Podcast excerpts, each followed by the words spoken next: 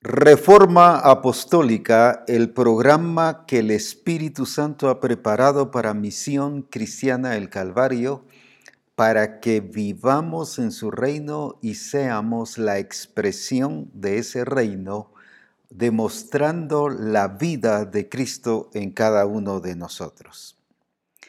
Gracias a Dios por las tareas que hemos recibido, muy buenas por cierto, y varias cosas que ustedes mencionan en las tareas, yo las voy a mencionar hoy aquí. Así que muchas gracias por transmitir y proveer esa revelación. El Señor nos ha estado preparando para un tiempo glorioso y por lo tanto nos está llevando a que vivamos en ese nivel y en esa no solo posición, sino posesión que tenemos en Cristo Jesús, para que justo hagamos lo que Él quiere que nosotros podamos responder a aquel llamado y al diseño que el Señor nos ha dado. Por esa razón es que continuaremos con lo que nos quedamos al final de eh, reforma del último lunes. Estuvimos hablando sobre el reino de Dios y la importancia de ser la expresión de ese reino de Dios. Y mirábamos que el reino de Dios no es comida ni bebida, sino justicia y gozo en el Espíritu Santo. Así que seguiremos lo que el Señor quiere que aprendamos y juntos a vivir esta experiencia y este caminar que el Espíritu Santo nos estará llevando a través de reforma. Cuando nosotros leemos en Mateo 6, 33, un versículo muy conocido, y a veces de tan conocido que no lo practicamos y no lo vivimos. Nos acomodamos y solo lo usamos como un eslogan. Sin embargo, la verdad que tiene allí es clave y determinante para nuestras vidas. Allí nos dice de esta manera, mas buscad primeramente el reino de Dios y su justicia, y todas estas cosas os serán añadidas. Una vez más, mas buscad primeramente el reino de Dios y su justicia, y todas estas cosas os serán añadidas. Cuando nos está hablando de buscar primeramente, no hay cosas que son secundarias, sino está hablando sobre la prioridad, lo esencial y que eso es el punto importante que nosotros debemos de darle. Tiene el mismo sentido cuando el Señor le dijo que han dejado su primer amor. No quiere decir que haya un segundo amor, sino el amor clave, determinante, el esencial que tiene que ver con naturaleza. Y de eso mismo nos está hablando aquí. Primeramente, entonces nos está hablando sobre lo que debe tener el primer lugar en nuestra vida, lo esencial, lo que es la expresión de la naturaleza de Cristo en nuestra vida. No es que haya un segundo lugar o una segunda expresión de reino, sino allí mismo nos está colocando en el orden correcto que debemos estar pero muestra nuestra actitud y nuestra responsabilidad. Mas buscad. La función y la responsabilidad de Él fue darnos el reino a través de la persona de Jesucristo. Él trajo el reino, Él fue la evidencia visible del reino de Dios, o en otras palabras, la expresión exacta de ese reino y de esa manifestación. Pero mi responsabilidad ahora es buscar el reino de Dios. Y Él mismo nos lo dice cómo es que podemos ver y entrar en el reino de Dios y cómo podemos experimentar ese reino de Dios. Al leer en Marcos capítulo 1, versículos 14 y 15, ahí está el orden que debe tener, que debe haber para experimentar ese reino de Dios. Leámoslo entonces. Después que Juan fue encarcelado, Jesús vino a Galilea predicando el Evangelio del reino de Dios. No solo el Evangelio, sino el Evangelio del reino de Dios, diciendo, el tiempo se ha cumplido, el reino de Dios se ha acercado, arrepentíos y creed en el Evangelio. Leo la última parte que ahí está el orden de cómo llegar al reino de Dios el tiempo se ha cumplido y el reino de Dios se ha acercado, arrepentíos y creed en el Evangelio. En ese tiempo no se hablaba sobre una vivencia y una realidad de una vida resucitada en Cristo por razón de que Él no había muerto, aunque a, Nicodemo sí le habló, pero para dejarnos la enseñanza a nosotros. Ahora bien, como se hablaba de arrepentimiento y de creer, arrepentíos y creed en el Evangelio, ahora aquí está el punto importante. Él mismo muestra el orden. La salvación es la que nos permite ver y entrar en el reino de Dios. Ya hablando ahora en el ya de una vida resucitada en Cristo. ¿Por qué digo que la salvación es la que nos permite entrar al reino de Dios? Porque Él mismo sentó el orden. El que naciere, el que no nace de nuevo, no puede ver. Y luego el versículo 5 de Juan dice, no puede entrar. Entonces el nacer de nuevo, pero para nacer de nuevo tengo que arrepentirme y creer. Entonces lo que aquí el Señor está sentando es el proceso para estar y vivir en el reino de Dios y ver que la salvación es lo que nos permite entrar en el reino de Dios y en esa dimensión de traslado a lo que el Señor ha querido que suceda en nuestra vida. Quiero hablar un poco sobre esto del tiempo se ha cumplido. Él fue muy exacto, muy preciso en relación con el tiempo. Algo que a nivel cultural nuestros países latinos no le damos importancia. Eh, llegamos siete y media y resultamos realmente llegando una hora, hora y media o dos horas o el día siguiente, o le entregamos al trabajo el día jueves, pero realmente se lo entregamos el día sábado o la siguiente semana no manejamos correctamente eso y Él nos enseña la expresión del reino que tiene que ver con tiempo. El tiempo se ha cumplido. ¿Qué está diciendo con eso también? No solo el tiempo en sentido cronológico, sino el tiempo en sentido de preparación. Él está diciendo, en otras palabras, no solo es el tiempo, como ya dije, cronológico, ahora es justo el momento que el Padre quiere que se hagan las cosas, sino Él mismo está diciendo, yo estoy listo, yo estoy preparado justamente en ese tiempo, en ese momento, para hacer la expresión del reino de Dios. ¿Cuál es el problema a nivel de la iglesia? Como no manejamos el tiempo, como culturalmente nos dejamos llevar por la influencia del mundo, pero no por la del reino de Dios. La cultura del reino de Dios no solo es hacer las cosas en el tiempo del Señor, sino que yo esté preparado en ese tiempo del Señor. Lo quiero explicar de esta manera en Juan 5 uno de los versículos que hemos usado mucho, Juan 5, 19 y 20. Veamos cómo él estaba preparado en el tiempo del Señor y por eso pasó los diferentes procesos. No podemos pasar ningún proceso si no hemos terminado el que estamos viviendo. Él nos quiere llevar a un nivel diferente pero nosotros no estamos preparados, entonces no estamos viviendo el tiempo de Dios.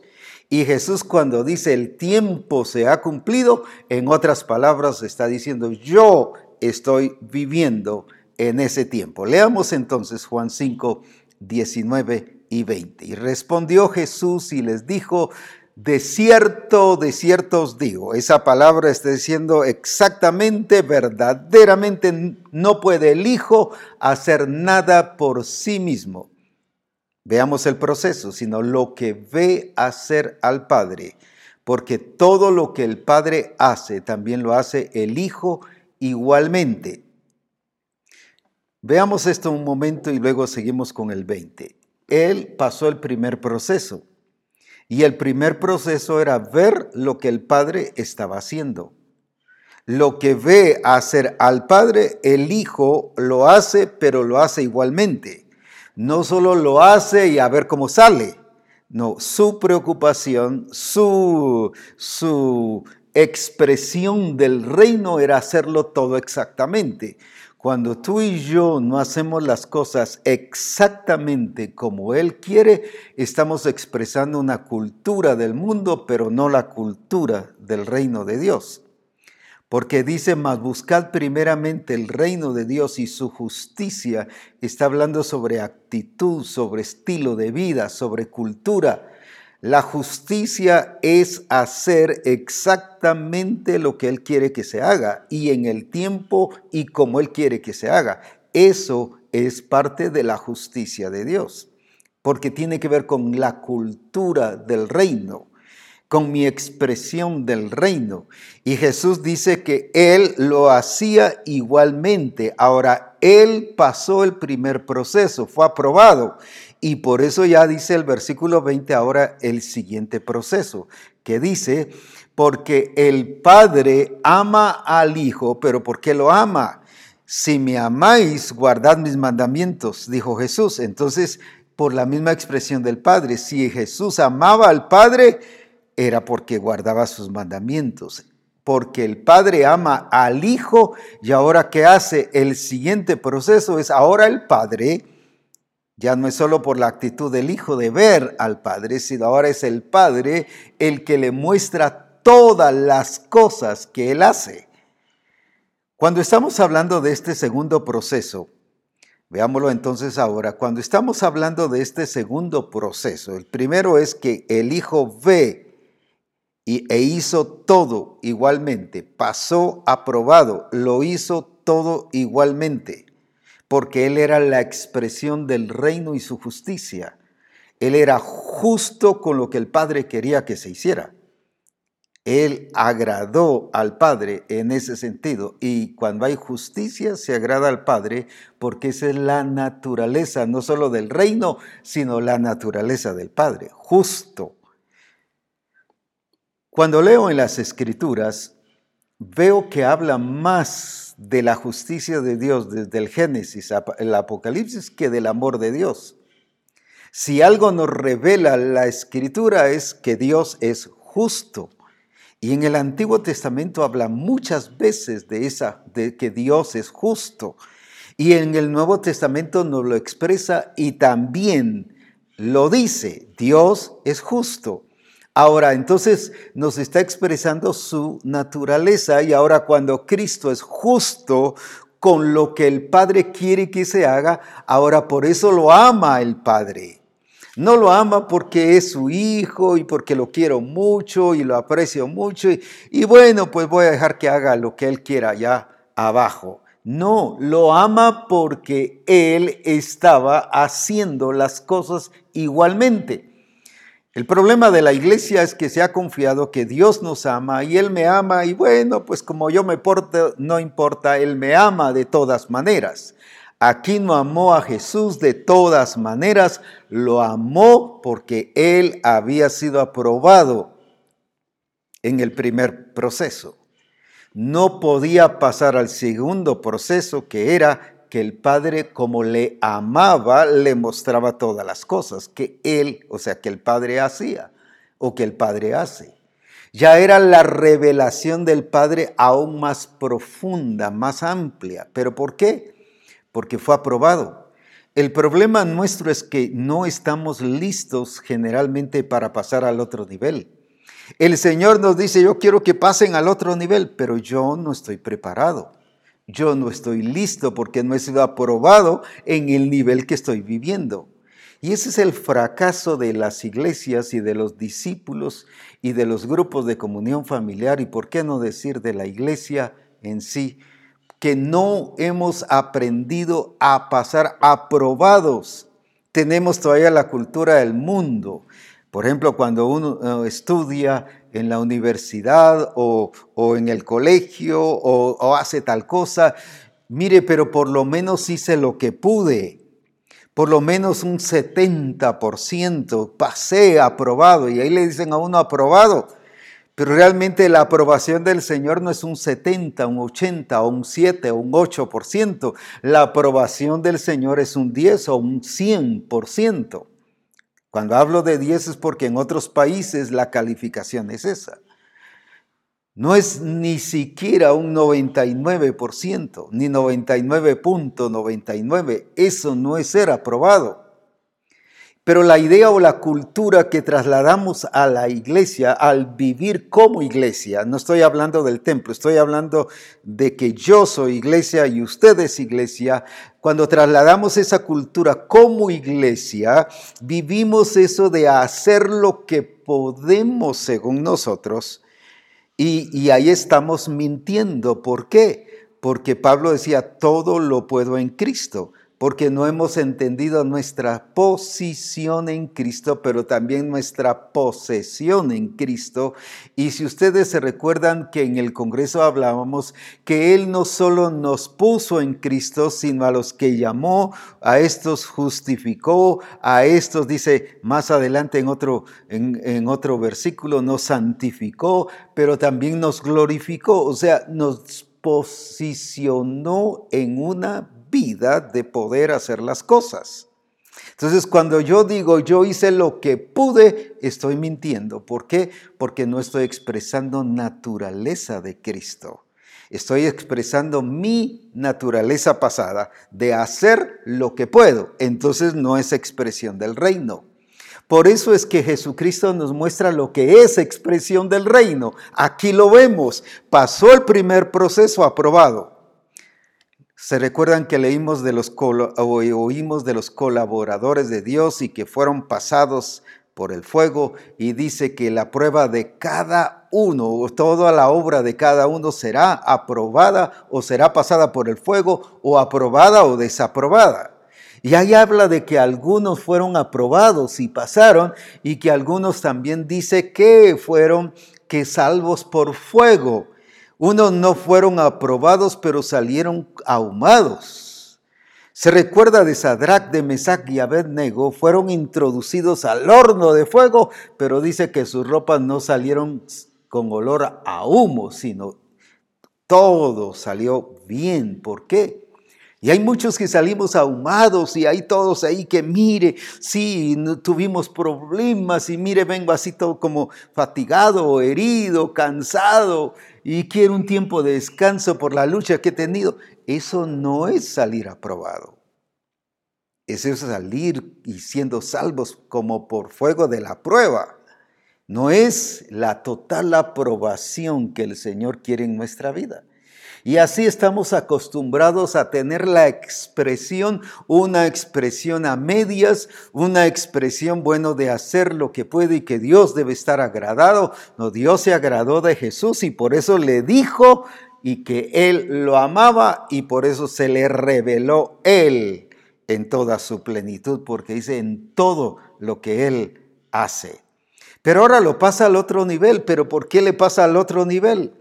Porque había pasado el primero y ahora pasó el segundo aprobado. No por, aquí en Guatemala decimos, no por cuello, no por misericordia, bueno, porque es mi hijo, que pase. No, no, el peor error de un ministro, de un hijo de Dios con sus hijos, es hacer que se metan y que se involucren solo porque tienen que hacerlo, sino que lindo es que ellos entren y experimenten la realidad de Dios en su propia vida.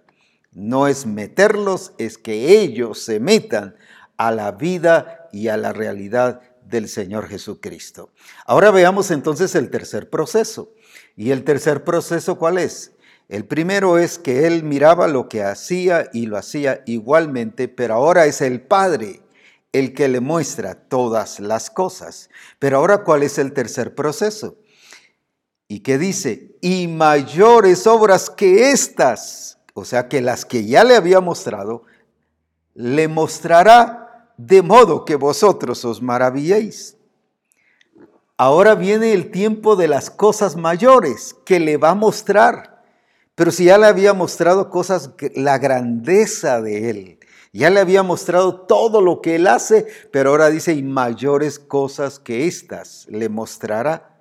Ese es otro nivel, pero ese nivel viene, es a través de Jesucristo por medio de la iglesia que se hace. Entonces la iglesia, para entender las cosas mayores, tiene que ver a Jesucristo, porque el quien tiene la revelación de esas cosas mayores es Cristo, y por eso el Espíritu Santo nos lo revela.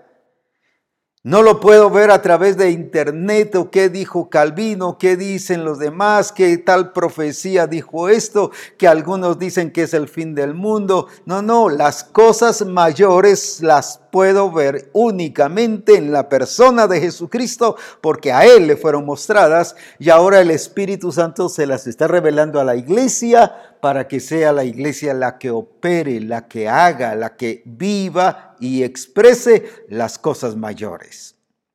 Entonces Jesús entendió los niveles de procesos que tenía que pasar, pero todos aprobados. No pasó, como dije, por privilegio de ser hijo. Es que yo soy siervo de Dios y Él me ama y Él sabe. Es que yo soy el doctor del pueblo. Es que yo soy el, el ingeniero de, de este lugar. Es que yo soy el hombre de aquí. Mire, yo soy una persona próspera. No es por lo que tú hagas, sino es por lo que eres en Cristo Jesús y la aprobación que estás teniendo en cada área.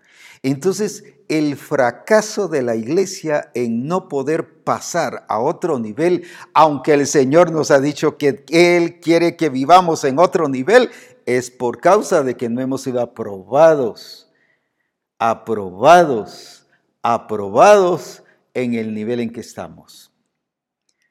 Y creemos que el Señor por misericordia nos va a pasar a otro nivel. No, Él es justo, es misericordioso, pero es justo su justicia no sobrepasa o su misericordia no sobrepasa su justicia, sino el ser justo es cabal, es completo, y Él no por mí va a dejar su justicia, porque si no dejaría de ser santo. Y si alguien es santo es Él, y por nadie, ni por quien sea el más famoso del mundo, no va a ceder ni a cambiar. Él es fiel y verdadero en todas las cosas.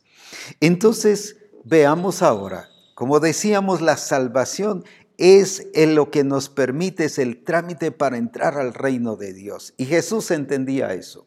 Él es, aquí nos expresa en Juan 5, 19, 20, lo que es la expresión del reino, que es lo que tú y yo tenemos que hacer. No solo pasar procesos aprobados, sino hacer lo que Él dice y Él nos va a amar porque estamos haciendo como Él dice, pero Él nos va a mostrar las cosas mayores por agrado y porque Él tiene su plan para la iglesia, porque estamos siendo aprobados. El problema nuestro es que hemos visto la escritura como algo eh, como un deseo de Dios, como algo histórico, como algo, eh, incluso los institutos bíblicos y los centros de teología, cómo nos afectan porque nos enseñan cristología y vemos a un Jesús eh, terrenal solamente, a un Jesús aquí viviendo en esta tierra, pero no nos hacen ver a un Cristo glorificado y resucitado y por lo tanto la iglesia no ve esa dimensión de ser resucitados juntamente con Cristo. Ahora, por eso es muy importante que nosotros cuidemos qué estamos aprendiendo, quién nos está enseñando, qué es lo que estamos aprendiendo. Y tenemos que ver su palabra como la regla de fe, como el instrumento que Dios ha dejado para que conozcamos no su deseo, sino su plan y su diseño para hacer su voluntad según el regir del reino de Dios. Entonces, ¿qué hizo él cuando fuimos salvos? Dice Colosenses 1.13, un versículo también muy importante, que nos dice allí, Colosenses 1.13, el cual nos ha librado de la potestad de las tinieblas y trasladado al reino de su amado Hijo. Cuando hablamos que el cual nos ha librado, significa algo que ha sido arrancado de un lugar. Quiere decir que ya ese, ese lugar no nos nutre, no nos alimenta. ¿Por qué algunos hermanos viven de acuerdo a la cultura y conformados a este siglo, al estilo la iglesia de Roma, y están siendo nutridos de la cultura? De este mundo, del sistema de este mundo, la familia es de acuerdo a este mundo, la profesión es de acuerdo a este mundo, el trabajo es de acuerdo a este mundo, cómo me conduzco, mi comportamiento es de acuerdo a este mundo. La prueba es la iglesia de Éfeso, vivían como los otros gentiles. ¿Por qué? Se nutrían de eso. Cuando la escritura dice, y Pablo se los hace ver a la iglesia, de, no, si ustedes fueron arrancados de ahí, fueron librados. Eso es lo que significa la palabra librar. Es que ya no estás allí, ya te cambió de lugar, de posición y te dio una posición totalmente diferente para que te nutras de esa vida de Jesucristo. Ahora dice y que fuimos trasladados. ¿Qué significa eso de trasladar? Que fuimos ubicados y colocados en el reino de Dios. Fuimos librados de la potestad de las tinieblas, ¿qué significa? De la esclavitud. Fuimos librados de aquello que nos dominaba, nos controlaba, de aquello que me vencía. ¿Cuántas veces hay hermanos que van con el pastor y le dicen, fíjese, pastor, que yo le grité? Y le pegué a mi esposa. Solo estoy poniendo eso como ejemplo para no explicar un montón de cosas. ¿Y por qué hizo eso? Le dice el pastor, es que se me salió. No, no es que se le salió, es que eso es, eso vive, eso lo está dominando, eso lo está nutriendo. Está viviendo bajo esa naturaleza vieja, a pesar de ser nacido de nuevo. Es que se me salió, fíjese apóstol, mentí, pero se me salió. No, es, es mentira, sigue mintiendo. ¿Por qué? No se le salió, se le salió lo que tiene. Lo que tengo te doy. Así que no es que se le salió solo así porque se le apareció por ahí de repente y se le salió, es porque está siendo dominado por esa cultura y no ha entendido que fue trasladado al reino de su amado Hijo. Entonces, eso es lo que el Señor hoy quiere que comprendamos, que fuimos trasladados, quiere decir que lo que nos nutre, nos da vida, lo que nos rige, lo que nos basa, es realmente Cristo viviendo nosotros en el reino de Dios, porque fuimos trasladados al reino de su amado Hijo. Entonces, cuando yo digo, es que se me salió, fíjese que dije esta mala palabra, pero se me salió, no, eso es lo que tiene adentro. No lo ha quitado. Aunque es nacido de nuevo esa cultura. Recuerda a los de Galacia que vivían haciendo las obras de la carne que tiene que ver con la cultura no con naturaleza, sino con cultura. Una cosa es naturaleza y otra cosa es la cultura, lo que yo aprendo, lo que yo vivo. Cultura tiene que ver la forma en que yo procedo, en que yo actúo, qué hago, qué como, qué digo. Tiene que ver con lenguaje, con comida, con acciones, con actitudes. Tiene que ver con mi comportamiento. Es que así es mi cultura, es que así es en mi país, así se hace en mi país. ¿Quién lo está nutriendo? Es la cultura de su país, pero no ha entendido que ha sido trasladado al reino de su amado Hijo Jesucristo.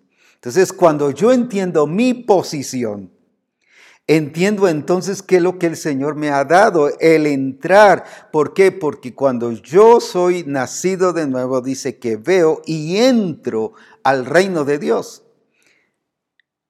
Porque dice que el que nace de nuevo entra al reino de Dios. Entonces, si hemos nacido de nuevo, la evidencia que hemos nacido de nuevo es que hemos entrado, hemos sido trasladados a ese reino de Dios y por lo tanto toda, toda nuestra accionar y nuestra cultura y comportamiento tiene que expresar el reino de Dios. Por eso es muy importante que nosotros comprendamos cómo nos estamos comportando, qué es lo que tiene que ver, porque la cultura tiene que ver con nuestra forma de vida. No solo lo que digo, sino con nuestra forma de vida, porque a veces digo una cosa y vivimos diferente. ¿Cómo está hermano? Bien, bien, bien pero ahí todo dolorido, todo quejoso, todo le duele, todo le afecta, todo con resentimientos de hace 50 años o 40 años o 20 años y, con amarguras y dolido y miren, no he podido olvidar esta... Pero ¿cómo está hermano? Bien, o sea, decimos algo, pero nuestra forma de vida es otra. No olvidamos. Si algo tiene que ver con la justicia de Dios es que nos declara como decíamos el lunes pasado, inocentes. Justo es esa declaración de inocente. Él nunca nos está sacando el pasado. Hay pastores que le viven sacando el pasado a la gente. Y algunos hasta así lo presentan. Aquí tenemos a un drogadicto cristiano. ¿Dónde dice la escritura que hay drogadictos cristianos? Aquí tenemos a un qué, borracho cristiano. Aquí tenemos a un qué, y, le estamos sacando su pasado cuando el Señor ya lo declaró justo. Y la escritura dice que el que nos acusa es el diablo, pero Él nos declara justos. Justificados pues por la fe tenemos paz para con Dios. Entonces por eso es que el reino de Dios es justicia es donde hemos sido declarados inocentes y ese pasado quedó atrás. Por eso es que Pablo decía, el apóstol Pablo decía, con Cristo estoy juntamente crucificado, ya no vivo yo, mas Cristo vive en mí. Pero luego dice que las cosas viejas pasaron y todas, no algunas, no las del comienzo, todas son hechas nuevas, fueron hechas nuevas en mí. No porque yo las haya hecho, sino hechas fueron porque Cristo ya lo hizo en la cruz. Por lo tanto, yo estoy habilitado para vivir esa vida nueva en Cristo. Entonces, ¿qué es lo que el Señor quiere realmente de nosotros? Que comprendamos que estamos viviendo en el reino de Dios y que por lo tanto debemos expresar la vida del reino de Dios, que tiene que ver con todo, con finanzas, con, con eh, eh, familia, con conocimientos, con profesión. Solo lo menciono porque es muy largo y está en diferentes capítulos. La historia de la reina de Sabá que fue a visitar a Salomón. Ella fue inquietada, y se preparó llevando oro y un sinfín de piedras preciosas y bueno, iba con la inquietud de ir a ver porque la noticia de Salomón había corrido, la fama de Salomón había corrido por todas las ciudades y ella fue inquietada por eso. En el Salmo 72 nos está hablando de cómo es que el Señor habla allí de ese de ese que a, a Salomón se le daría, dice, el oro de Sabá. Imagínense, era algo profético, pero eso no lo sabía la reina de Sabá, que había sido inquietada por el Señor a llevarle oro. Y eso es muy importante que nosotros veamos, que ella fue, pero lo estoy haciendo corto porque no es todo el caso de Salomón que estamos estudiando hoy sino fue y que vio la sabiduría. Pero ¿cómo vio la sabiduría? No solo en lo que Salomón dijo, sino dice que vio en lo que comían, en, lo, en los que servían también, en su vestimenta, en la educación, en la excelencia que estaban sirviendo. Vio que allí había sabiduría porque se sentaban con alguien que era sabio y eran sabios para servir. Eran excelentes con la comida, las viandas. Dice que la vestimenta de ellos era algo muy notorio, muy visible de la calidad que vestían. ¿Cómo viste nuestra familia? ¿Será que es notorio la vida del reino de Dios en este sentido? ¿O cómo vestimos nosotros? Recuerdo que hace muchos años fui a un área de aquí, de Guatemala, y fuimos a una, em, era una reunión de pastores bien metida en la montaña.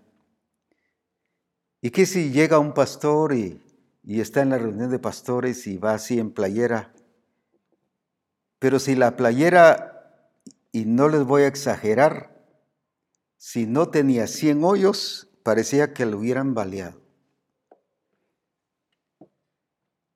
La verdad es que empecé a contarlos y llegué a 96 y todavía me hacían falta. Por eso les estoy hablando con franqueza de que tenía más de 100 hoyos. Y cuando digo, pastor, ¿y qué es eso? ¿Cómo vienes aquí? No solo por estar aquí, sino tu estilo de vida, ¿qué estás reflejando? Ah, es que esta encontré y así me la puse. Y en eso llamo a la esposa, y porque ahí está, y le digo, mira, y, y, y se lo dije con toda esta realidad y se los voy a decir, qué vergüenza que tú ni siquiera le ayudes, ahí no cumples tu función de ayuda idónea. Ayuda idónea no es solo por ser esposa, ayuda idónea también es para orientar y, decirle, no hombre, ¿qué, ¿cómo va a ser eso? No solo porque iba a una reunión de pastores, sino eso, es, eso no refleja en nada. Lo ve un inconverso y qué vergüenza, eso no es excelencia, eso no fue lo que vio la reina de Sabá. La reina de Sabá vio hasta su arreglo personal, vio cómo se vestía, vio cómo estaba, cómo estaba el semblante, la salud de ellos. ¿Cómo está su salud? ¿Cómo está la salud de sus hijos, de su esposa, de sus trabajadores? ¿Qué es lo que la gente llega a ver? ¿Qué es lo que le llama la atención? Ya se sorprendió de todo eso y dije y dijo, solo me habían contado, ni la mitad me habían contado, pero ahora que yo vine a ver, ahí está el punto. No solo a oír, sino ahora que yo vine a ver, ni la mitad me habían dicho de todo lo que se ve aquí, de la sabiduría expresada. ¿Por qué? Porque era una sabiduría de reino. Cuando nosotros estamos expresando la sabiduría del reino, todas estas cosas tienen que ser notorias. Todas estas cosas tienen que ser visibles. Visibles en la excelencia, en la calidad, en cómo estamos comportándonos, cómo estamos nuestra salud, nuestra cómo estamos actuando, nuestra energía, nuestra fuerza. Todo eso ella lo notó y dijo, no, qué tremendo, aquí algo. Y, y empezó a glorificar al Señor y dijo, bendito sea tu Dios.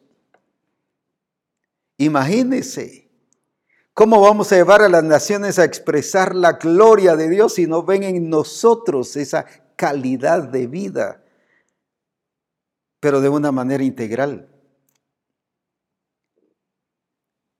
Qué importante es que entendamos que fuimos trasladados, no estamos todavía plantados en la cultura del mundo ni, ni en la naturaleza vieja, sino hemos sido desarraigados de allí y y trasladados, hemos sido libertados.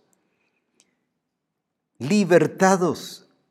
O sea, he declarado que esa vida ya no es parte nuestra. Y ahora viene Jesús y nos expresa esa realidad de la vida en el Padre y el cumplimiento de las cosas exactas del Padre. Esa, ese debe ser el estilo de vida de cada uno de nosotros. Cuando miramos que el punto principal del reino de Dios dice que es su justicia, vuelvo otra vez a que leamos Romanos 14, 17 y veamos bien el punto central, porque el reino de Dios no es comida ni bebida, Escuche bien. Y me preguntaba por qué no dice amor. Cuando muchos lo que enfatizamos no es que en la vida cristiana lo primero es amor, porque Dios es amor, pero Dios también es justo.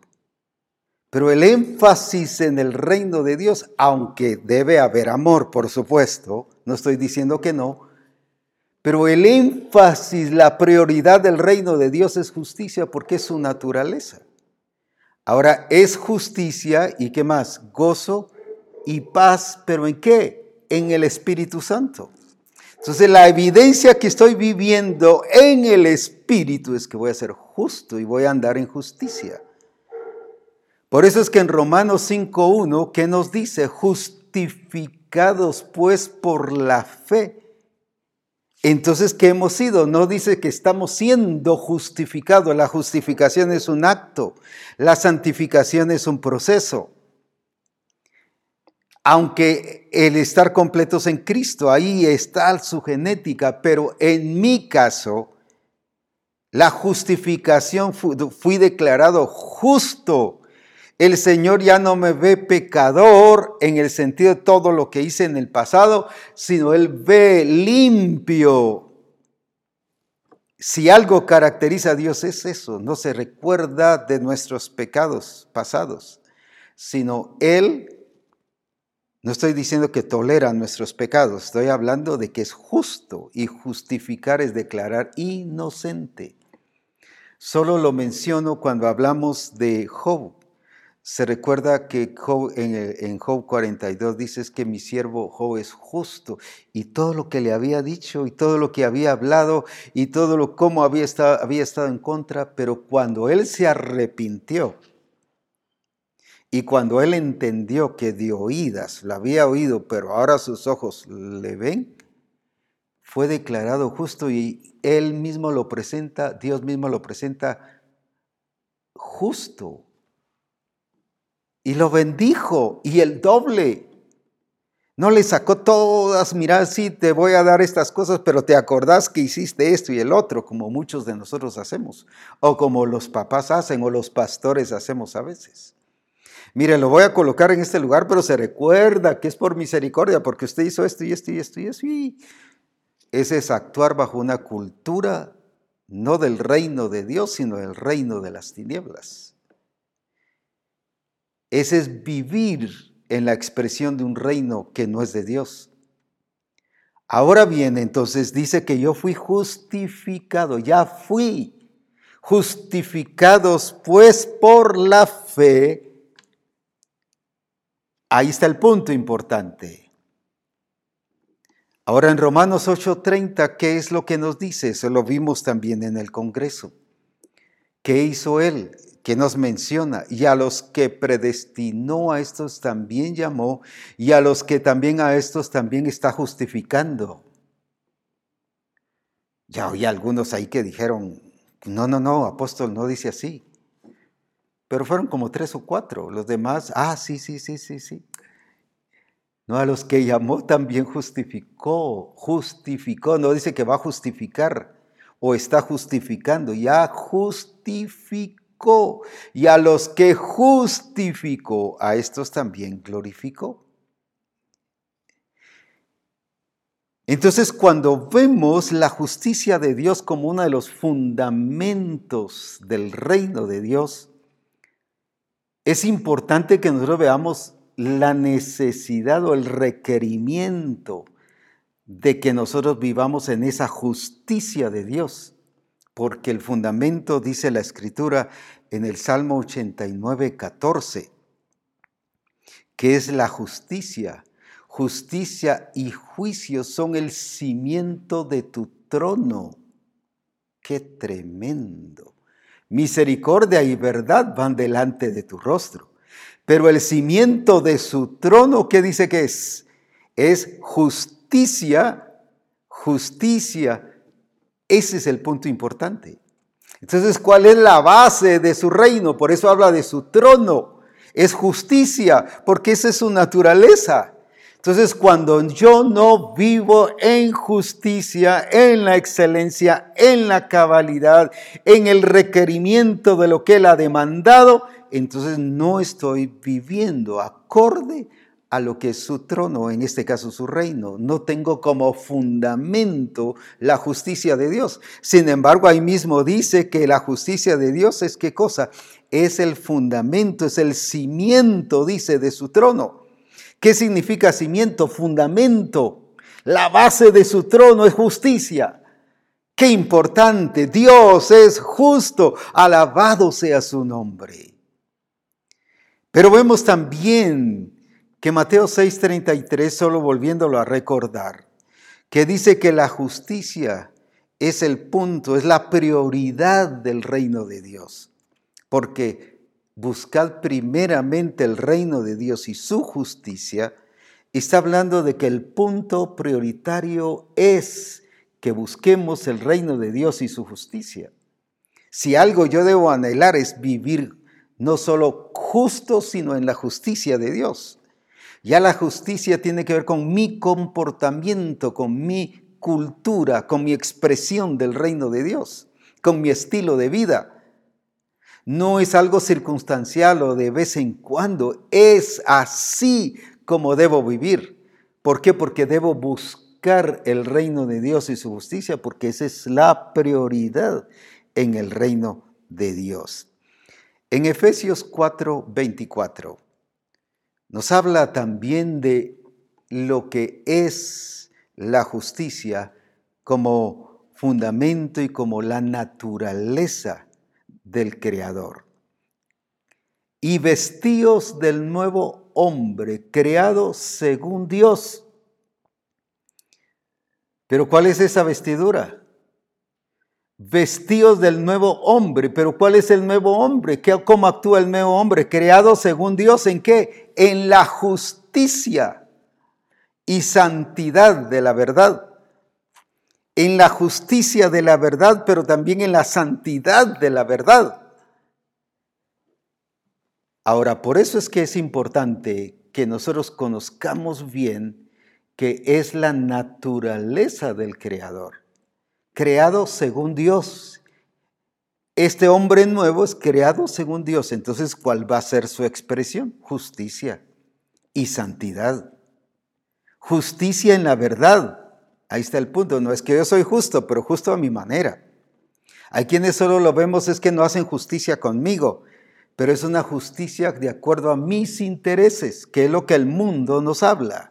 Y el mundo nos enseña, y lamentablemente las entidades internacionales ven esa justicia de esa manera. Ven esa justicia que favorecen al que hace lo incorrecto, al delincuente, al que, al que comete errores. Ah, lo apoyan. Y salen en las noticias y qué injusticia. Y no me están haciendo justicia. Porque es una justicia de acuerdo a mis intereses. Pero por eso me encanta que el hombre nuevo es creado según Dios pero ¿cómo? De acuerdo a la justicia y santidad en la verdad. Las dos cosas están basadas en qué? No en mis intereses, ni en mis conceptos, ni cómo yo lo entiendo, sino es en la verdad de Dios. No es en mi verdad, sino es creado según Dios, en la verdad de Dios. Entonces no es que son injustos conmigo, no está hablando de esa injusticia, está hablando de cómo yo actúo, injustamente o justamente. Como una persona que ha sido justificado y ahora estoy actuando en la justicia de Dios. Porque estoy expresando la naturaleza. Y aquí está diciendo que el hombre nuevo es creado según Dios, en justicia y en la santidad de la verdad. Entonces, si yo no expreso eso, no estoy expresando ese hombre nuevo creado según Dios, sino el hombre nuevo que yo entiendo, que mi religión me ha mostrado, que mi teología me ha mostrado, que mi ideología me ha mostrado, pero no según Dios. Por eso esa fuerza que hace allí según Dios no es algo que tiene que ver con mis conceptos, con lo que yo interpreto de Dios, sino es creado según Dios. O sea, la regla, la demanda es de acuerdo a lo que Él es. Así debo ser yo. Por eso es muy importante entonces ver todo esto. ¿Por qué? Porque en Romanos capítulo 13, 14, nos dice que debemos de estar vestidos. Recuerde que ahí dice que el hombre nuevo es creado según Dios. Ahora, sino vestidos del Señor Jesucristo y no proveáis para los deseos de la carne. Usted dice, apóstol, pero ahí no dice justicia. Pero estoy hablando de la vestimenta, porque luego voy a explicar. Cuando habla de la vestimenta de la esposa del Cordero, ¿qué dice que cuál es su vestidura? Aquí está hablando vestidos del Señor Jesucristo. Entonces, ¿qué es o cuál es la vestidura de la esposa del Cordero? En Apocalipsis capítulo 19, versículos 7 y 8. ¿Qué nos está diciendo sobre esto? Entonces, ¿cuál es esa vestidura? Gocémonos y alegrémonos y démosle gloria porque han llegado a las bodas del Cordero y su esposa se ha preparado. No solo está lista, sino se ha preparado en qué. Y a ella se le ha concedido que se vista. Recuerde que la vestidura de la persona nueva es Cristo en nosotros. Y ahora dice que se ha concedido que se vista de lino fino, limpio y resplandeciente, porque el lino fino son las acciones, ¿qué cosa? Justas de los santos. Entonces veamos bien. ¿Cómo es que la esposa se ha preparado? En otras palabras, la vida de la iglesia para estar lista como esposa del Cordero es las acciones justas de los santos. Entonces, ¿qué está diciendo? Que mis acciones, que mi vida integral, todo lo que sea, tiene que ser justo. No justo de acuerdo al mundo ni de acuerdo a mis intereses, sino justo de acuerdo a la verdad en Dios. Ahora, ¿cómo se preparó? ¿Cómo se ha preparado esta esposa? No se preparó solo en peinarse y en estar bien arreglada y maquilladita. Y... No, no, no. Se preparó con las acciones justas. ¿Por qué? Porque es la vida del reino. En otras palabras, si el reino de Dios es justicia, gozo y paz, entonces ¿qué está viviendo esta esposa del Cordero? Viviendo en el reino, pero también expresando el reino. Por eso es que el Señor nos está hablando hoy de expresar la vida del reino. ¿Por qué? Porque es la preparación que Él nos está dando y que debemos expresarla y estar listos cuando llegue ese momento glorioso. ¿Qué fue lo que Veamos esto. Es cierto, la iglesia será gloriosa, santa, sin mancha, sin arruga y sin contaminación. Pero ¿de dónde se origina eso? Se origina en Cristo. Ya vimos que Cristo, que la vida del reino es la expresión de la vida de Cristo. Y como Cristo es justicia, por eso es que vamos a expresar justicia. Ahora, pero hablando de estos principios, ¿Dónde se origina todas estas cosas en la vida de la iglesia? Es cierto en Cristo, pero de la justicia. Entonces, si su vestidura es el lino fino y este lino fino son las acciones, no las palabras, recuerda que hablamos del dicho, que no son solo dichos, sino que se conviertan en hechos. Es una iglesia que hace, que vive. Por eso es que Cristo dice lo que el Hijo ve que hace el Padre, el Hijo lo hace. Él no era solo palabras, sermones, no vino aquí solo a predicar. Y miren cómo habla de bonito y con qué autoridad habla, pero qué bien explica. No, no, no, Él vino a hacer. La pregunta de hoy es, ¿cuánto estamos haciendo? No cuánto estamos diciendo que hacemos. Porque hay, una gran cantidad de personas que dicen que hacen mucho y cuando uno examina no han hecho casi nada o no han hecho nada. Vieran el grupo cómo estamos creciendo. Uf, viera. Y cuando se va a ver al grupo, lo mismo o menos gente, o ya terminó el grupo. Y lo mismo a nivel pastoral, lo mismo a nivel de empresa, lo mismo a nivel de familia. Mira cómo estamos viviendo de bien con mi familia. Y cuando uno va a platicar con toda la familia, hay unos conflictos tremendos. Entonces no es solo cuánto decimos, sino aquí está hablando de acciones, una vida real de expresión del reino de Dios. En otras palabras, ¿qué tiene la esposa del Cordero? Tiene la expresión del reino de Dios, que es justicia, porque su vestidura es de acuerdo al reino de Dios, es justicia. Y por eso es que cada uno de nosotros debemos de ver y vivir esa realidad del Señor para la gloria de su nombre. ¿Cómo estamos viviendo nosotros? A eso me refería el lunes pasado, cuando hoy se oye ya Cristo viene, mire Cristo ya va a venir, estas son las acciones de los de la bestia y del anticristo y aquí puros cuentos. La iglesia se tiene que preparar pero con acciones justas.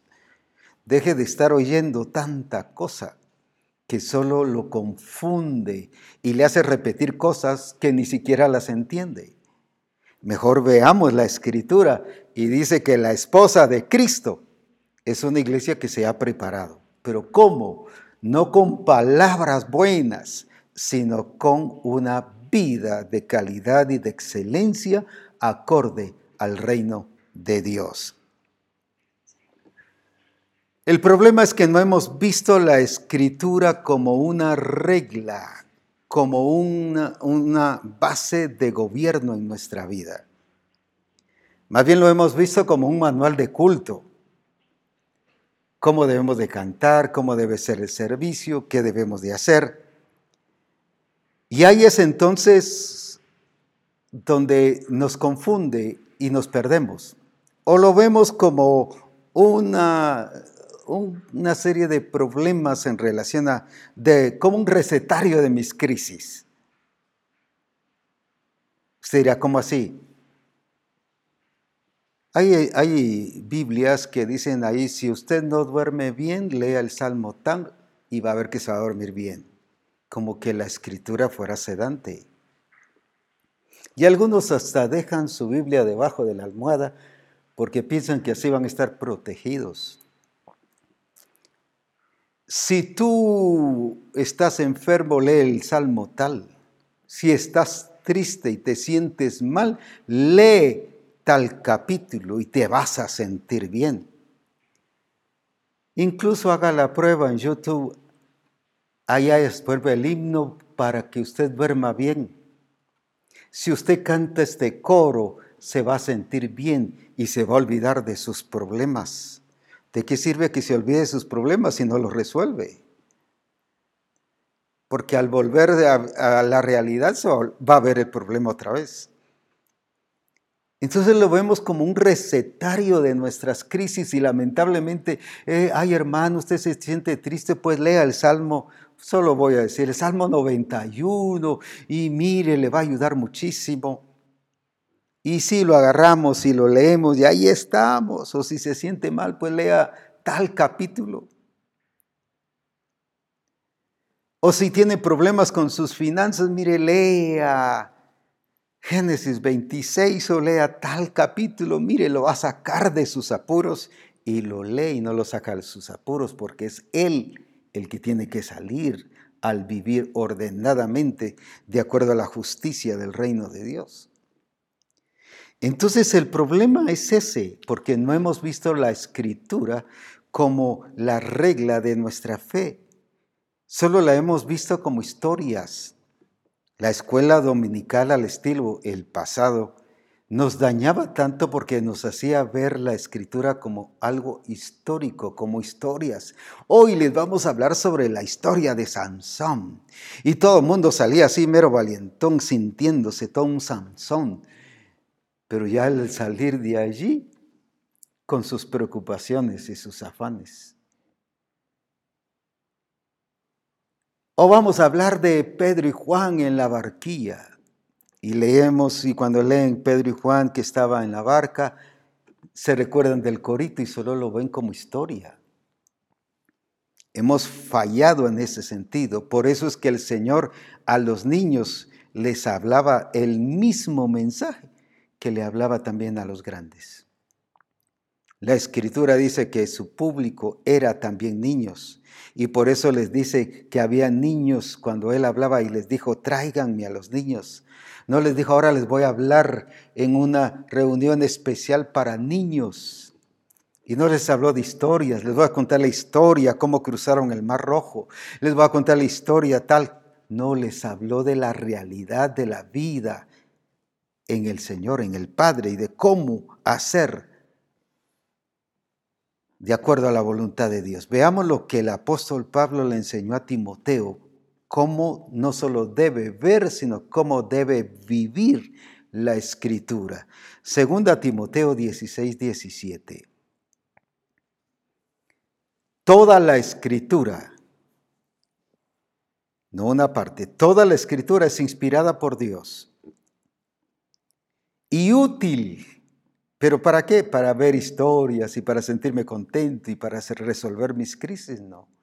Para enseñar, para redarguir, para corregir y para instruir en qué? En justicia. En la vida del reino nos lleva, nos mete, nos introduce y nos establece las reglas de la justicia a fin de que el hombre de Dios, está hablando de hombre y mujer, sea perfecto. ¿Cómo va a ser perfecto? Enteramente preparado para toda buena obra. ¿Y cómo va a ser perfecto y enteramente preparado? Al ver que la escritura, una, es inspirada por Dios, o sea, es dada por Dios. Segundo, útil. Tercero, para enseñar Cuarto, para redarguir. Cinco, para corregir. Seis, para instruir. ¿Pero en qué? En justicia. Entonces, ¿cómo debemos de leer la escritura? No para que me resuelva, no para que me levante mi ánimo, no para que, uy, necesito ahora, mire, necesito fortaleza. No es para fortalecernos es para corregirnos, para enseñarnos, pero qué injusticia.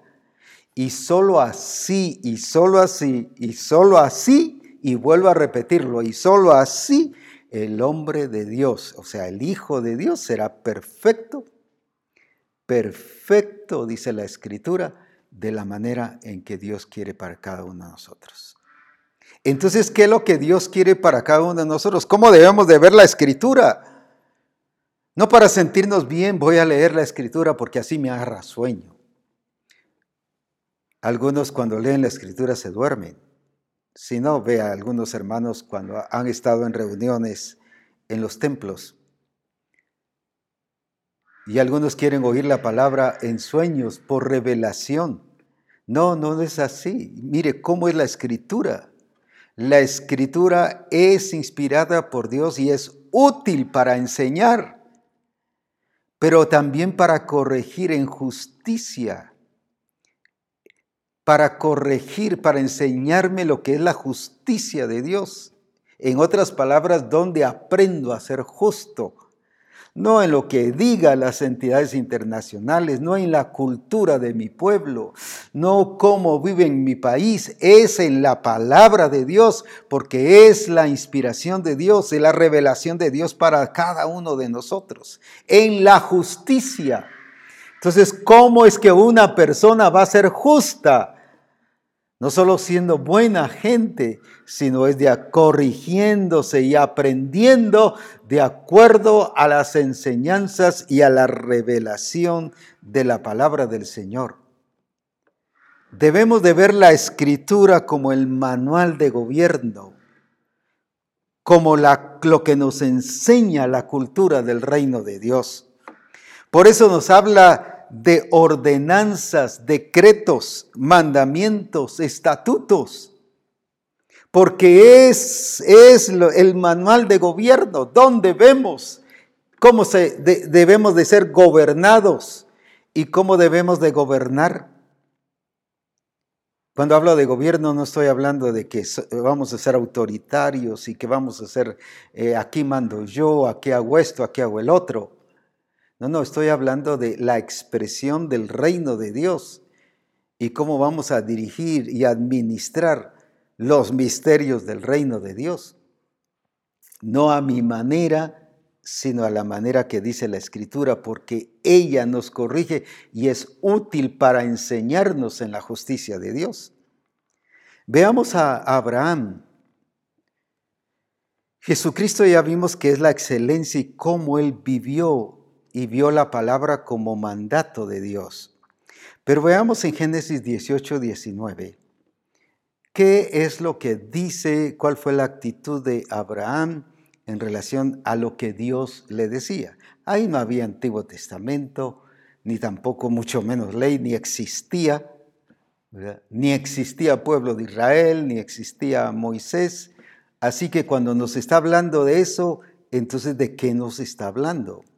Porque yo sé que mandará a sus hijos y a su casa después de sí, que guarden el camino de Jehová, haciendo qué cosa, ¿qué les enseñó él? Ah, mis hijos deben de vivir bien en este país y debemos de hacer lo correcto. No, no, les enseñó justicia. Que anden haciendo justicia, no hablando de justicia, no reclamando justicia, Queremos justicia, queremos justicia, no, haciendo justicia y juicio para que haga venir Jehová sobre Abraham lo que hablaba, lo que ha hablado acerca de él. Entonces, ¿qué le enseñó Abraham a sus hijos? No solo una buena, no principios y, qué, y valores de acuerdo al mundo, les enseñó justicia a que hagan justicia, que actúen justicia. ¿Cuántas veces vemos que nuestros hijos actúan de una manera desordenada y como papás nos hacemos los desentendidos? ¿Pero por qué? No porque estamos solo permitiendo que así vivan, sino porque les estamos revelando que así estamos actuando nosotros. Entonces, por eso es muy importante. ¿Por qué fue que dice que Abraham le fue, le fue reconocida, su fe como justicia? Entonces, ¿qué es lo que valoró Dios en Abraham? No solo su fe, sino su justicia. Ahora, ¿qué les enseñó Abraham a sus hijos? Les enseñó a hacer, no les dio un discurso de justicia, les enseñó a hacer. ¿Qué le está enseñando usted como ministro de Dios a la iglesia? ¿Qué le está enseñando usted a vivir como discipulador en los grupos de comunión familiar al grupo? ¿Qué le está enseñando a su familia? ¿Qué le está enseñando a, a, los demás, a sus vecinos y a la demás gente? ¿Qué es lo que les está enseñando? Algunos lo que les enseñan cuando llegan es a ser buenos sugieres, buenos ¿qué? Eh, cuidadores de carros, buenas personas para recibir a la gente en el templo. Eso es una de las primeras cosas que le enseñan. Cuando Abraham lo que le enseñó a sus hijos, a su familia, fue justicia, a hacer justicia. Se recuerda que la esposa del Cordero, la base, su vestidura, no es solo justicia, sino las acciones justas de los santos. ¿Y qué le enseñó a Abraham a sus hijos? A hacer y a tener acciones justas. Ahora, ¿por qué le enseñó estas acciones justas? Porque cómo entendía él la voz de Dios. Leamos aquí en, la escritura en Génesis 26.5. ¿Cómo entendía Abraham la voz de Dios? Ahí está el punto. ¿Cómo entendemos nosotros la escritura? ¿Cómo entendemos la voz de Dios? Por cuanto yo, Abraham, mi voz, como dije, no había Biblia, no había Antiguo Testamento, pero sí había voz de Dios. Pero ¿cómo entendía él la voz de Dios? Ahí está el punto. ¿Cómo entendía? Y guardó mis, mi precepto. mis mandamientos, mis estatutos y mis leyes. Ah, no lo vio con un punto de historia. Ay, Dios es creador tan bonito, Dios cómo me ama y cómo me quiere. Guardó mi precepto, mis estatutos, mis mandamientos, mis leyes. Cómo vio él la, y oyó la voz de Dios, cómo la entendió él, como el regir de Dios para su vida, como la forma de gobierno, de ser gobernado, cómo expresó Abraham que él era gobernado, porque guardó su precepto, guardó sus mandamientos, guardó sus leyes, sus estatutos. ¿Cómo ve usted la palabra de Dios como un libro de historia? ¿Solo como algo que le va a hacer sentir bien y que lo va a relajar y que lo va a dormir? La falta de la iglesia es ver la palabra de Dios tal como es para corregir, para enseñar en justicia y así era como Abraham oía la voz de Dios. Él oía la voz de Dios no con miedo, sino entendía que el que le estaba hablando era el rey y señor de la creación. Cuando Dios nos está hablando por su palabra, ¿cómo estamos oyendo esa palabra? Cuando vamos a escudriñar las escrituras, ¿qué, ¿cómo estamos entendiendo lo que Dios dice que debemos hacer? Generalmente lo vemos como un deseo. Ah, es el deseo de Dios, pero que queda a mi criterio si yo lo hago o no lo hago. Abraham no lo entendía así. Abraham dice, y guardó mi precepto. ¿Qué significa eso? Mis mandamientos, o sea, los hizo ¿Por qué? Porque él entendía que la voz de Dios era la voz del Creador, del Todopoderoso, del Dios grande y glorioso. No rebajemos la voz de Dios en nuestra vida. No hagamos de la palabra de Dios como cualquier otro libro, como que fuera el periódico del día. O solo para cerciorarnos qué hizo Moisés, qué hizo los demás, qué hizo David, qué hizo eh, el Sadrach, Mesach y Abednego, sino qué nos está diciendo la palabra de Dios para nosotros. Entonces, ¿por qué? Volvamos a ver nada más solo, solo eh, eh, el orden este. ¿Por qué Abraham le enseñó a sus hijos a vivir y accionar en justicia? Porque él entendía que la voz de Dios era el ser gobernado y el entender que estaba bajo gobierno. Cuando usted lee la palabra de Dios o oye la voz de Dios, ¿cómo la está entendiendo? Solo como un sentir, que Dios me habló y me dijo que hiciera esto. ¿Cuántas veces a mí me llegan y me dicen así? Dios me habló y me dijo que hiciera esto y les pregunto y lo hizo. No pues porque no he tenido tiempo, no pues entonces no rebaje la voz de Dios porque está haciendo a un Dios. Usted lo está haciendo, no es que Dios sea así, porque usted lo está haciendo. Usted está haciendo a un Dios mentiroso, a un Dios que falla, a un Dios que no cumple, a un Dios que no es verdadero. Y ese es lo que está expresando. ¿Qué pasaría si la reina de Sabá llegara a nuestras casas? ¿Cómo ve incluso el arreglo de las camas? Una vez le digo a un joven, ¿quieres saber cómo va a ser tu esposa en el futuro en sentido de arreglo? Pídele permiso a sus papás y vas a ver su cuarto. Pero lo mismo a la novia. Y dice la mamá, ay, no, mejor no lo haga. Con eso dijo todo. ¿Qué pasaría si la reina de Sabá llegara a nuestro negocio y viera cómo nuestro negocio está prosperando o está fracasando? ¿Qué estamos haciendo con lo que el Señor ha dicho y con lo que Él nos ha dado? Si Él nos ha dicho y nos ha dado la vida de Cristo y ahí va su esencia, ahí va su victoria, ahí va la gloria del Señor en medio de nosotros. Su justicia es la actitud nuestra de cómo debemos de tener acciones justas, porque es su naturaleza. Y Abraham, porque él enseñó a su familia, a sus hijos, porque él lo vivía, porque él entendía que la palabra de Dios es el mandato de Dios a nuestra vida.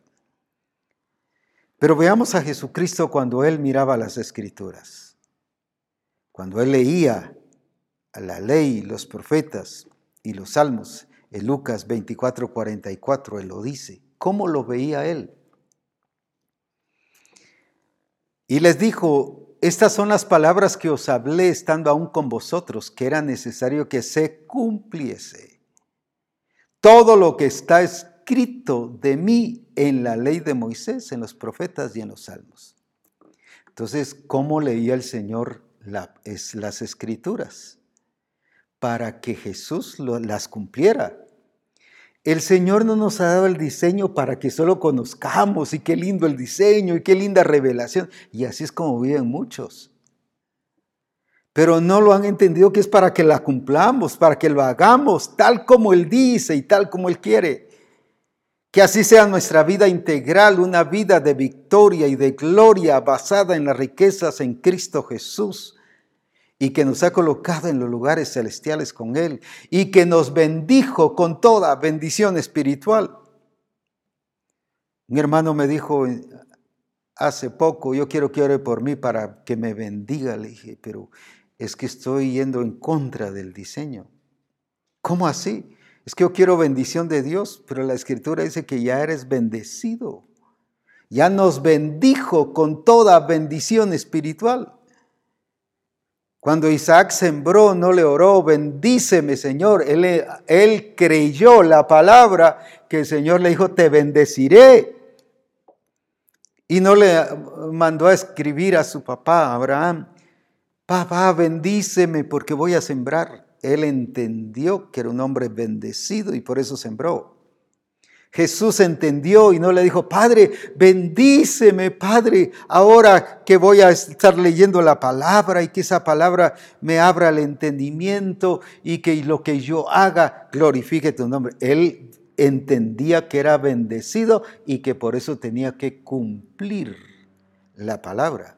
La palabra no era solo para conocerla, la palabra era para cumplirla. El diseño no es solo para que lo sepas, para que lo cumplamos, lo hagamos. Y el diseño es integral, no solo tiene que ver con grupos, no solo tiene que ver con crecimiento, no solo tiene que ver con multiplicación, tiene que ver con nuestro trabajo, finanzas, familia, con todo integralmente. Veamos también en Juan 8:55 cuál era la actitud de Dios con la palabra del Señor.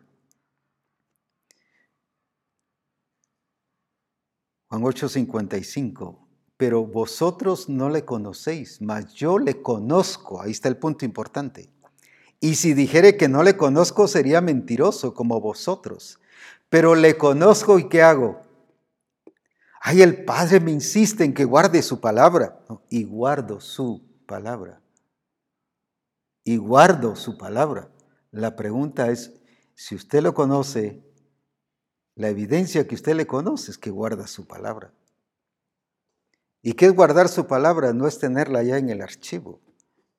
No, guardar su palabra es vivirla, es accionarla, las acciones justas de los santos. Que entonces, ¿por qué Jesús fue victorioso y expresó, expresó la vida del reino? ¿Por qué? Porque no solo le conocía, sino guardaba su palabra. Entonces, si alguien le llega y dice es que yo conozco a Dios, pruébeme qué está guardando. Pruébeme qué está haciendo, qué está haciendo con el diseño, pruébeme cómo está viviendo. No solo me diga que conoce a Dios, yo le conozco y guardo su palabra. Ahí está el punto por qué Jesús llegaba al objetivo y expresó la vida del reino, porque le conocía y guardaba su palabra. Pero veamos por qué era que guardaba su palabra. Aquí en Juan 15, 10. ¿Por qué es, importante entender esto?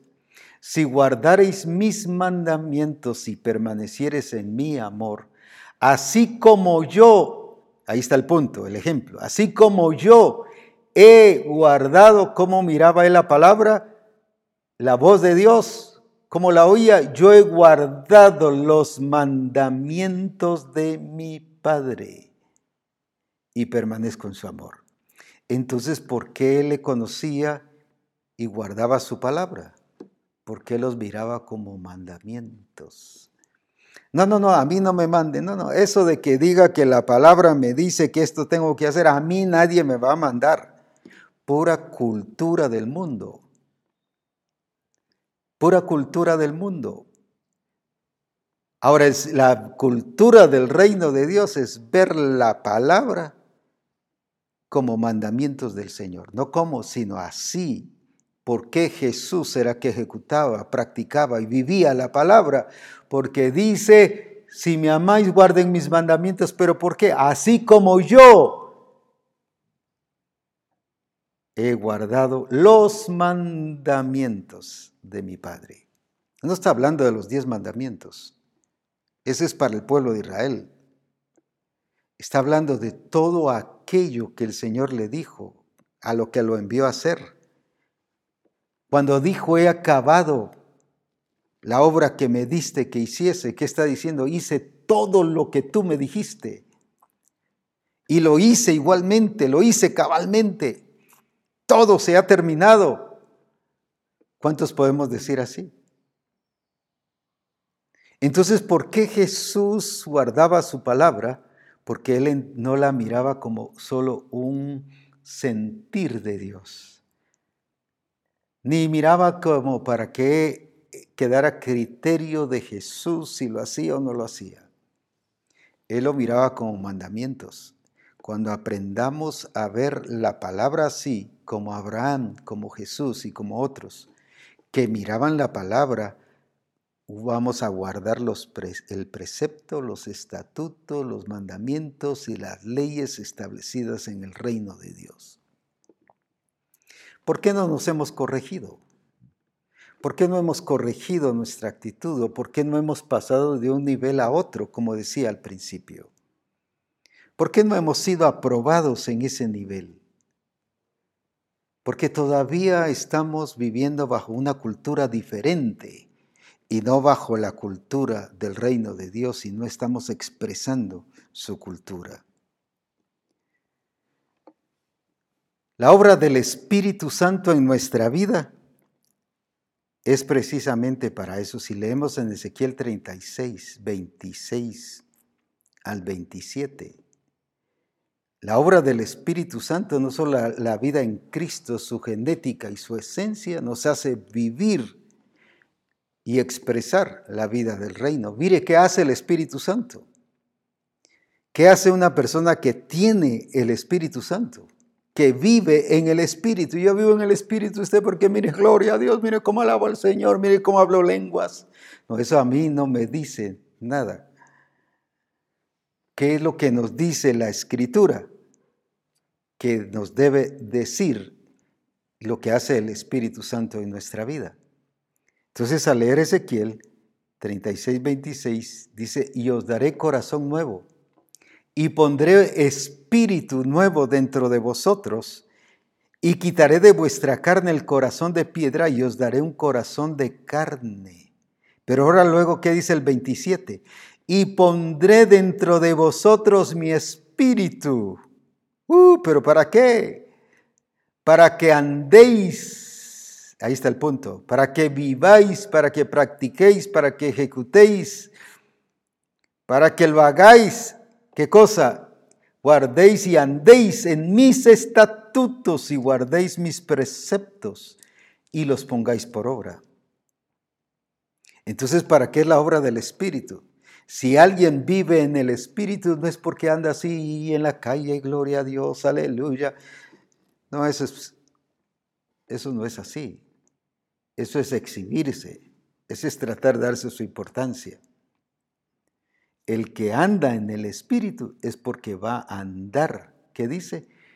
En sus estatutos, en sus leyes, en las cosas que Él ha establecido.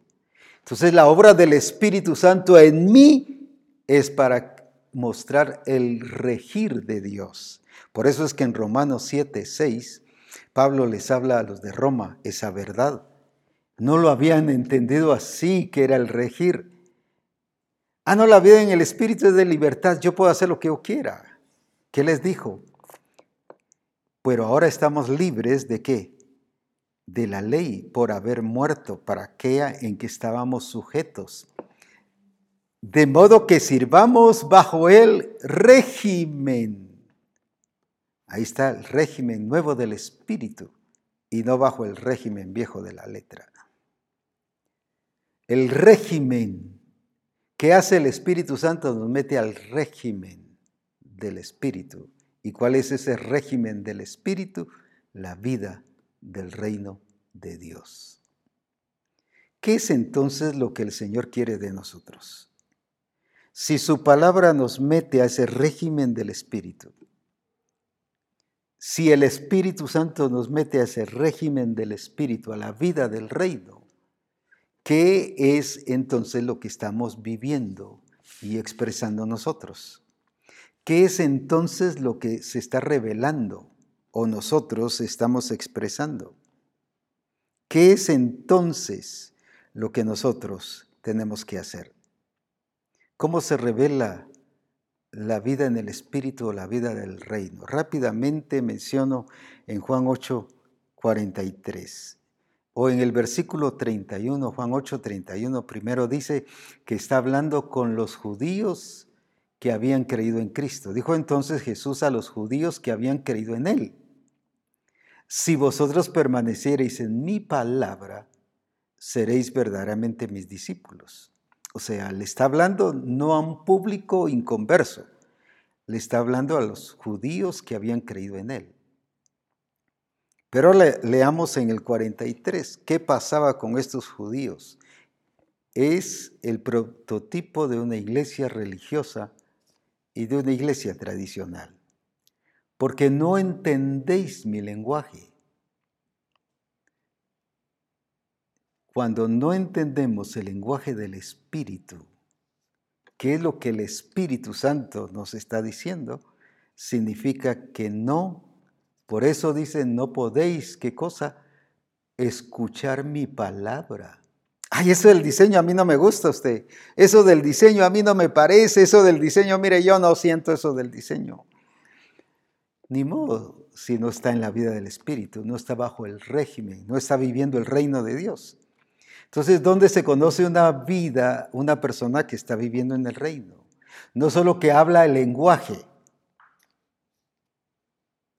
sino que está entendiendo ese lenguaje como el régimen del Espíritu. ¿Qué otra cosa nos sigue diciendo ahí si seguimos leyendo? No solo dice, no entendéis mi lenguaje porque no podéis escuchar mi palabra. No podéis escuchar mi palabra. Y si podemos pasar al 43, ¿qué nos o el 44, ¿qué nos dice ahí? ¿Qué nos habla de todo eso? ¿Por qué razón no podéis escuchar mi palabra? Vosotros sois de vuestro padre el diablo, les dice. ¿Pero por qué? y los deseos de, vuestra padre, de vuestro Padre queréis hacer. Y no ha permanecido en la verdad.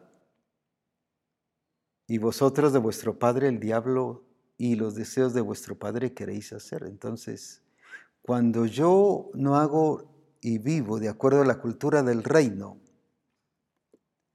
estoy haciendo conforme a los deseos del diablo del hombre viejo, de la cultura del mundo. ¿Y quién es el príncipe de este mundo? Cuando yo vivo con mi familia de acuerdo a la cultura del mundo, cuando yo vivo como persona de acuerdo a la cultura del mundo, estoy haciendo conforme los deseos del diablo y no los deseos del quien es el rey de reyes y señor de señores. Cuando mi comportamiento es de acuerdo a eso, entonces, ¿cómo conozco si alguien está viviendo en el reino? No porque diga que cree en el reino de Dios y que vive en el reino de Dios, sino su comportamiento revela dónde y cómo está viviendo. ¿Dónde vio la reina de Sabá la excelencia y la sabiduría de Salomón, no solo en lo que le decía ni cómo le respondió las preguntas, sino en cómo vivía él y cómo vivían sus súbditos. ¿Cómo vamos a revelar como iglesia la expresión del reino? En cómo vivimos, cómo actuamos y cuánto estamos ejecutando de la palabra de nuestro Dios. Y veamos la palabra así como es un manual de gobierno del reino de Dios para cada uno de nosotros. Que el Señor nos bendiga y que juntos expresemos la vida del reino de Dios, la vida en justicia, y que enseñemos a nuestros hijos a ser justos, que como pastores enseñemos a la iglesia con nuestro ejemplo y con la predicación a vivir en justicia, y que en todo lo que hagamos enseñemos la justicia del reino de Dios. Bendiciones y disfrutemos de esa vida del reino de Dios porque hemos sido trasladados al reino de su amado Hijo. Amén.